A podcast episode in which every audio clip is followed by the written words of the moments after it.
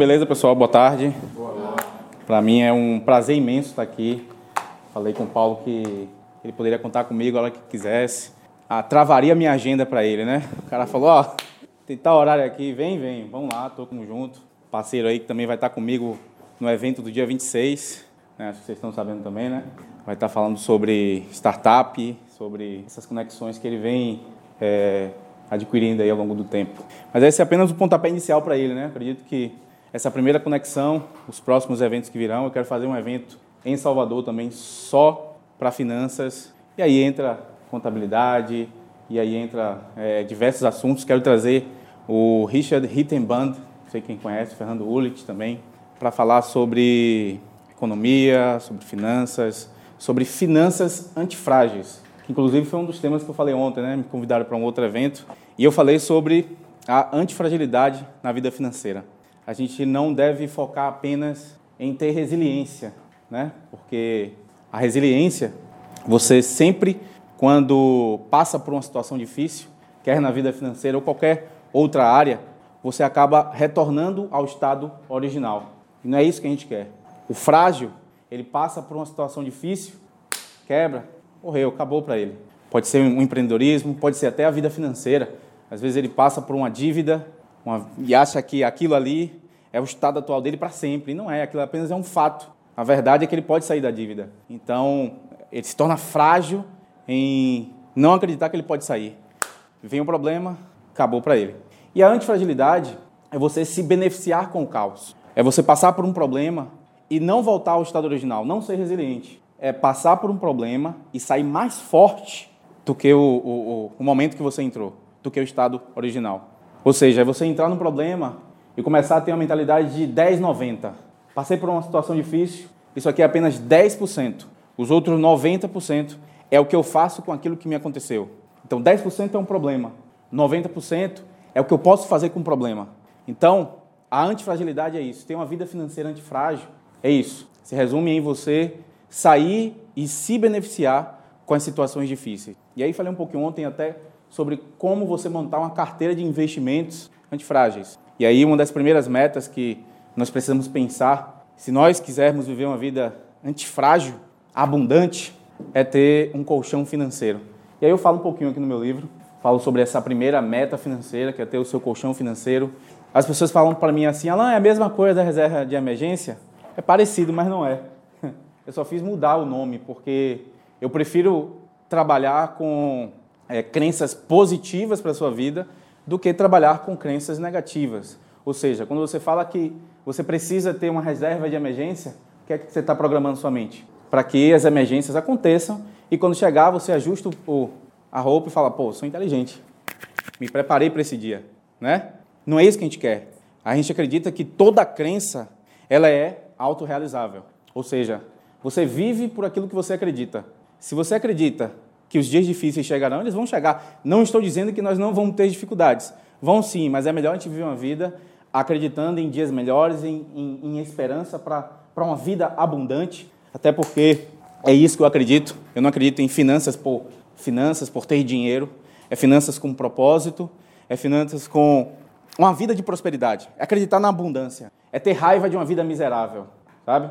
E isso precisa vir e está na essência da nossa vida. Mas é, eu falo sobre isso do colchão financeiro, por isso que eu não uso reserva de emergência, né? Por causa da nossa crença, aquilo que nós acreditamos, aquilo que nós vamos viver. Então, o colchão financeiro é você ter 12 meses dos seus gastos investidos em uma renda fixa com liquidez diária. Que é, que é liquidez diária, né? Você vai poder, estou vendo ali mercado financeiro, vocês né, dão uma, uma lida também no mercado, mercado sensacional. E é você ter os seus gastos. Para você ter os seus gastos, você precisa ter um orçamento. Para você ter um orçamento, precisa ser inteligente, senão você não faz, se torna chato, né? Por que, que as pessoas não fazem orçamento? Porque não tem sonhos dentro do orçamento. Eles não estruturam sonhos. E quando você estrutura sonhos, você começa a viver uma vida diferente, porque você tem, começa a ter perspectivas. Então, os sonhos precisam entrar no orçamento. E é por isso que a gente fala sobre orçamento inteligente. E para montar o orçamento, a gente fala de exercício financeiro, que é isso, é você estruturar, receber o dinheiro, você trabalhar com orçamento à base zero. Ou seja, você dá um direcionamento para o seu dinheiro. Está entendendo? Então, é, entendeu os seus gastos mensais, multiplica por 12 a sua primeira meta. Digamos que a pessoa tem 6 mil de gastos mensais. Multiplica por 12 dá quanto? 72 mil que você precisa ter para ter um ano de tranquilidade financeira. Isso é frágil ou antifrágil? Antifrágil. Se eu soubesse disso na época que eu quebrei, quando eu montei minha primeira franquia, fiquei com uma dívida de mais de, de 70 mil reais, pouco, né? mas foi o começo, para não ter um milhão lá na frente de dívidas.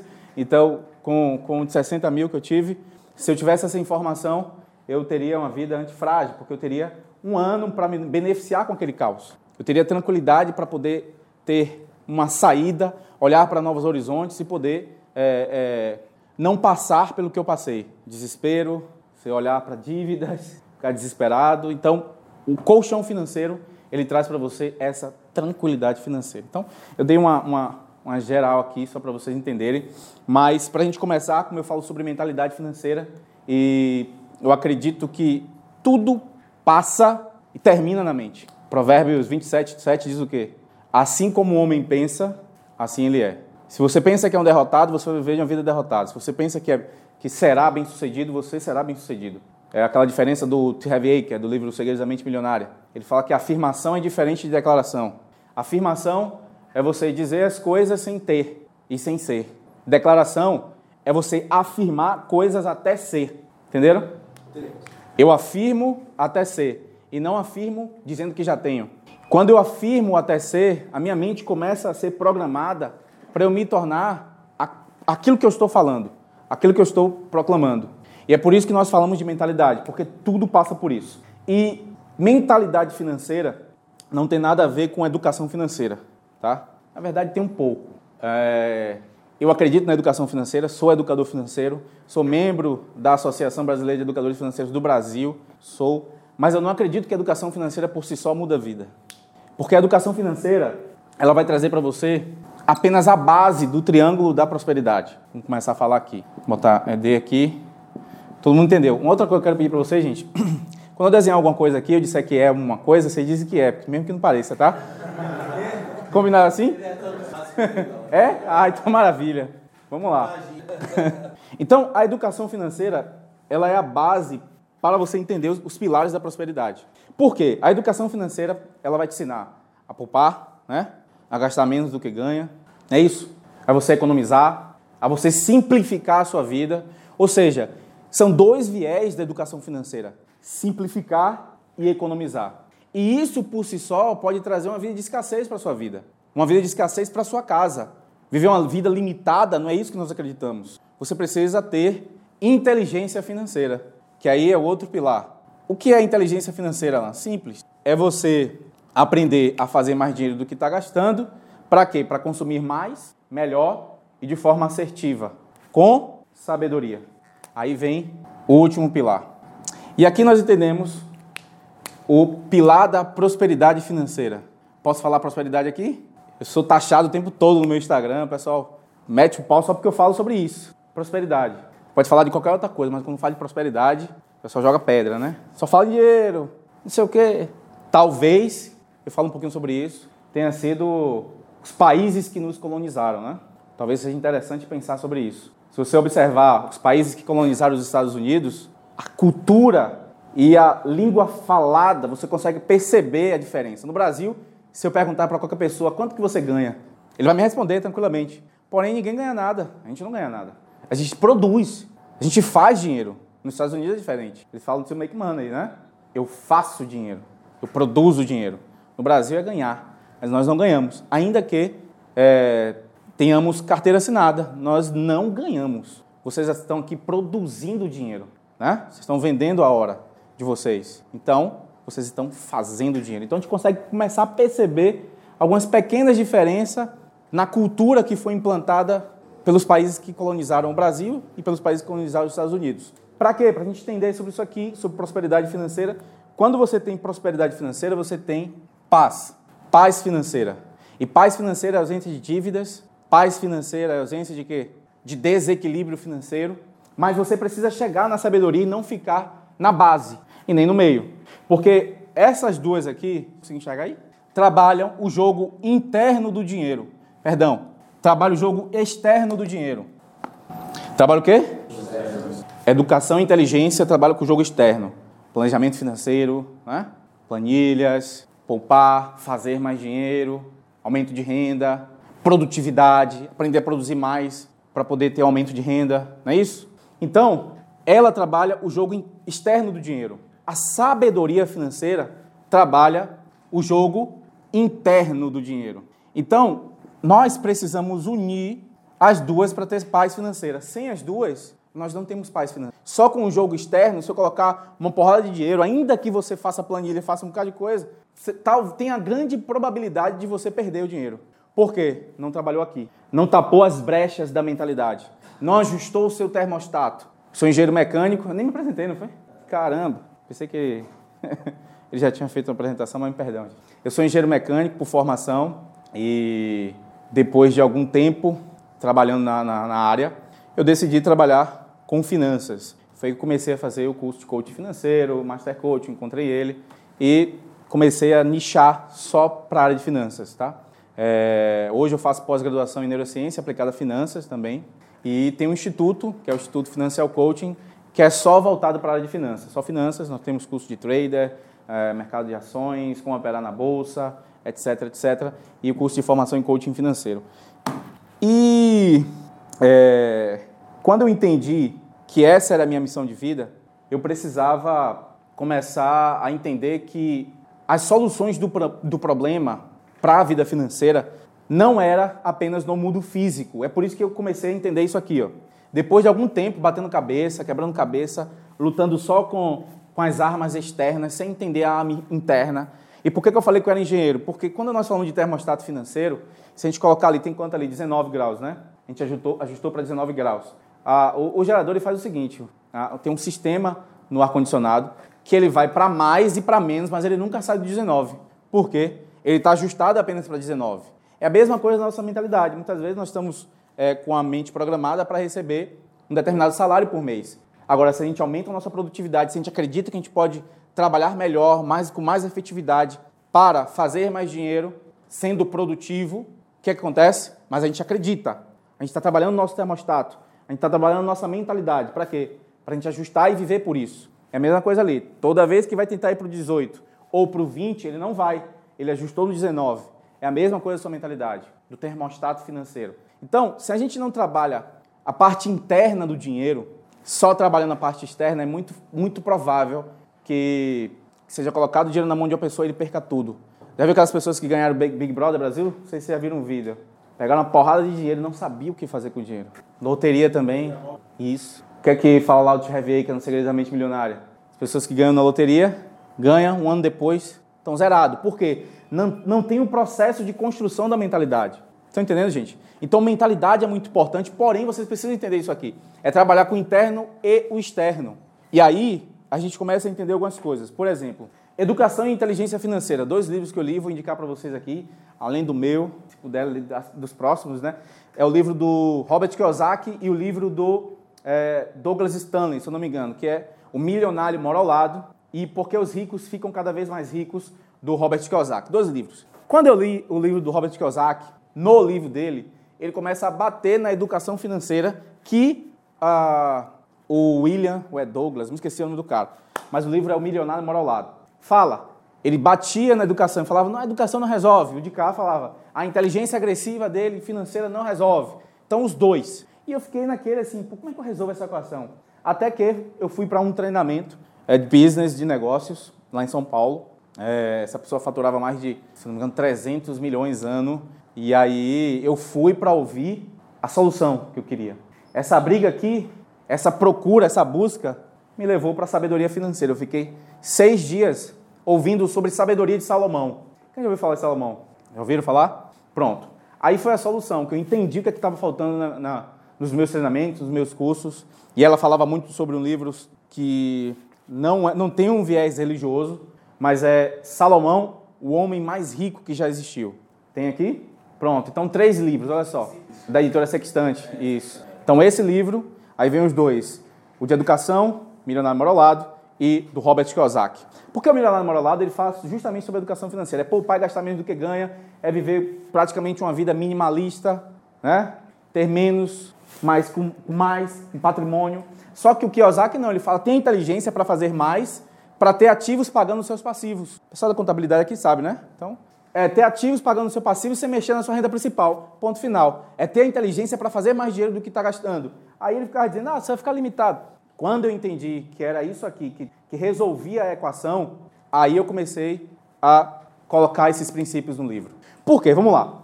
Sabedoria financeira é você entender o seguinte: você é um ser tripartido. Sim, você é espírito, alma e corpo. Se você é espírito, alma e corpo, você precisa entender o seguinte: que existem quatro dimensões que você vive, você como ser humano. E nem sempre as soluções do seu problema estão no, na, na, no mundo físico, que é a dimensão física. Mundo físico, mundo emocional, espiritual e mental. A somatória desses três mundos aqui trazem o resultado do mundo físico. Se eu quero mudar a minha situação física, eu não devo focar apenas no mundo físico. Eu devo olhar para as outras três dimensões para que eu possa ter soluções para o meu problema físico. Então, nem sempre problema de dinheiro se resolve com dinheiro. Que loucura, né? Porque dinheiro é emocional.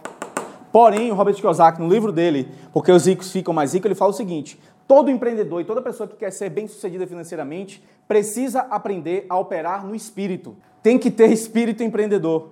Olha só que loucura. Você vai para lá querendo ouvir só o jogo externo, você começa a ler livros e fala, pô, espírito? É, porque tem uma outra dimensão que você vive. Ou seja, o mundo interior, que é o eterno, ele é mais poderoso do que o mundo visível. O que você não vê é mais poderoso do que o que você está vendo. O que você está vendo é apenas a manifestação do que você não viu. É como se fosse uma árvore. E aí a gente entra agora, se eu disser que é uma árvore, é uma árvore, tá? É uma árvore, né? Tá bonitinha. Eu chamo isso aqui de raiz. É. Até ser. Muito bom. Isso aqui, você viu sendo formado? Vocês viram? Porém, é isso aqui que, que torna isso aqui poderoso. Dinheiro é um fruto, saúde é um fruto, vida de prosperidade é um fruto. Mas para os frutos acontecerem, as raízes precisaram ser fundamentadas em um bom solo, em uma boa semente. Solo e semente. Ou seja, aquilo que você escuta e as pessoas que você convive. Olha só, tudo isso vai influenciar como serão os seus resultados no mundo físico. Aquilo que você escuta, porque aquilo que você escuta é aquilo que você fala, aquilo que você fala, aquilo que você vive, aquilo que você vive é que vai ditar os seus resultados. E aí a gente tem aquela famosa é, é, somatória né, do PPSAR. Olha só, esse resultado aqui é o mundo físico, tá? PPSAR, o que é isso? Programação mental conduz os seus pensamentos, seus pensamentos conduzem os seus sentimentos, seus sentimentos conduzem as suas ações e as suas ações conduzem os seus resultados. Se eu quero mudar a minha situação física, eu nunca olho para os resultados. Eu olho para onde? Para a programação mental, para o mundo invisível. Que é isso aqui que vai conduzir os nossos pensamentos. Pensamentos de que, ela? Quando eu falo de dinheiro, quando eu falo de riqueza, quando eu falo de vida abundante, quando eu falo de prosperidade. O que, que você viu, ouviu e sentiu na sua infância? Quem foram os seus referenciais financeiros na infância? Por quê? O que você viu, ouviu e sentiu determinou aquilo que você acredita. Ou seja, começou a gerar sua crença ou limitante, que é a sabotadora, ou crenças positivas. Eu, por exemplo, por que eu entrei no mundo da educação financeira? Isso começou na infância. Minha mãe tinha 300 cartões de crédito. Era coleção de cartões de crédito. Ela pegava um, acabava com outro, pegava outro. E aí recebia ligações todos os dias, não sabia o que era, atendia a ligação. A pessoa falando que eu achei de falar com Marisete. E eu, pode falar, mas só com ela? É, só com ela. Eu falava, minha mãe, ligação, todo dia. Não, meu filho, deixa. É o cartão. Acabava um, entrava outro, 300 cartões de crédito de, de coleção. Era, e botava na caixa de sapatos. E aí eu comecei a ver aquilo, comecei a, a, a, a querer mudar aquela situação, né? Tanto que eu não venho de, de família rica, né? Eu tive que fazer a, a, a, minha sorte, acreditando que existe um Deus de abundância, um Deus que queria a minha vida é, é, direcionada a uma vida próspera, porque é isso que eu acreditava, a uma vida de abundância, eu comecei a seguir. Comecei a ir, comecei a fazer o meu caminho. Trabalhei de segurança de loja, trabalhei de frentista de posto de gasolina, é, exército, nada contra isso, é um trabalho, gente precisa fazer a nossa, a nossa caminhada, porém sempre acreditando em uma vida abundante. É isso que nós precisamos acreditar. Eu conto um pouco sobre isso no livro. Vocês vão ver depois, eu quero feedback, feedback de cada um. Então, eu achava que era apenas isso, jogo externo. Mas eu precisava trabalhar isso aqui, porque o que eu ouvi, vi e senti na minha infância determinou as minhas crenças. Eu via minha mãe e minha tia endividada, agiotas ligando, querendo matar. Moro na Baixa do Tubo, quem, alguém conhece Baixa do Tubo, Corre Farias? Da Guarari, conhece? Pronto. De lá. É. Nem tente pegar Uber lá, que acho que nem, nem entra. então, eu precisava trabalhar aqui as minhas crenças. E aqui no livro eu trago algumas crenças limitantes. Para quê? Para você identificar. O Thierry que ele diz o seguinte: como que eu substituo, não elimino crenças limitantes? Quando eu identifico, reconheço e decido dissociar. Por exemplo, essa barriguinha aqui demorou quanto tempo para sair? Muito tempo, né? Vai ser de hoje para amanhã que eu vou querer eliminar ela? Não. É uma luta diária e contínua para que ela saia. A mesma coisa são as crenças limitantes que programam a nossa mentalidade em relação ao dinheiro que a gente está vivendo na nossa vida financeira, que eu vi, ouvi e senti. Então, para isso, eu preciso identificar, reconhecer que eu tenho e decidir todos os dias dissociar, mandar embora. Eu não decido, eu não quero viver debaixo dessa crença limitante. Eu decido viver por outra crença. Sempre, todos os dias, é uma luta diária contra a sua mente. Por isso que o invisível é mais poderoso do que o visível. Sempre, sempre. E aí, para a gente explicar um pouco mais sobre operar por aqui, pelo mundo espiritual, e isso vocês precisam ter muito bem definido, quer ser uma pessoa bem sucedida na, na vida financeira? Tenha uma definição, uma decisão, uma linha de raciocínio na sua vida espiritual, para sua vida emocional, para sua vida política, para sua vida financeira, para sua saúde. Estão entendendo, gente? Por que, que a sociedade fala que a gente não deve discutir três coisas? Religião, política, eu vou botar dinheiro. Não fala de educação financeira na, nas escolas. Você aprendeu isso? Três coisas que a gente não aprende: política, religião e dinheiro. As três dimensões. Religião, vamos colocar religião como o mundo espiritual. Você precisa ter uma decisão. Você precisa decidir o que é que você acredita, em quem você acredita. Por quê? É por aqui que você precisa vencer o mundo físico. Porque aqui passa para aqui, que passa para aqui, que vem para cá. E o resultado desse daí vai começar a ditar as suas, o seu sucesso ou insucesso. E aí tem uma outra pessoa também que eu quero deixar anotado para vocês, ó, o Bob Proctor, sei quem já ouviu falar. Esse Bob Proctor é discípulo do Earl Nightingale, que é discípulo do Napoleon Hill, e está vivo ainda, Bob Proctor. Tem dois livros, um é Você Nasceu Rico e o outro, O Segredo. Quem já leu sobre isso? O Segredo, ninguém nunca leu? Ele fala o seguinte, que existe um livro chamado O Livro da Prosperidade. Que livro é esse, Alan? Ninguém joga... O livro da prosperidade é a Bíblia, tá? Ah, tranquilo. Então, o livro da prosperidade, na, na, verdade, todo mundo, quando eu falo isso, o pessoal fica olhando para o outro assim, se tocando, aqui tranquilo, dá bem, beleza. Mas, nesse livro, o livro da prosperidade, é onde você precisa aprender a tirar princípios. É por isso que eu passei dias lá, paguei mais de 15 mil reais para ouvir sobre a sabedoria de Salomão, que está nesse livro da prosperidade.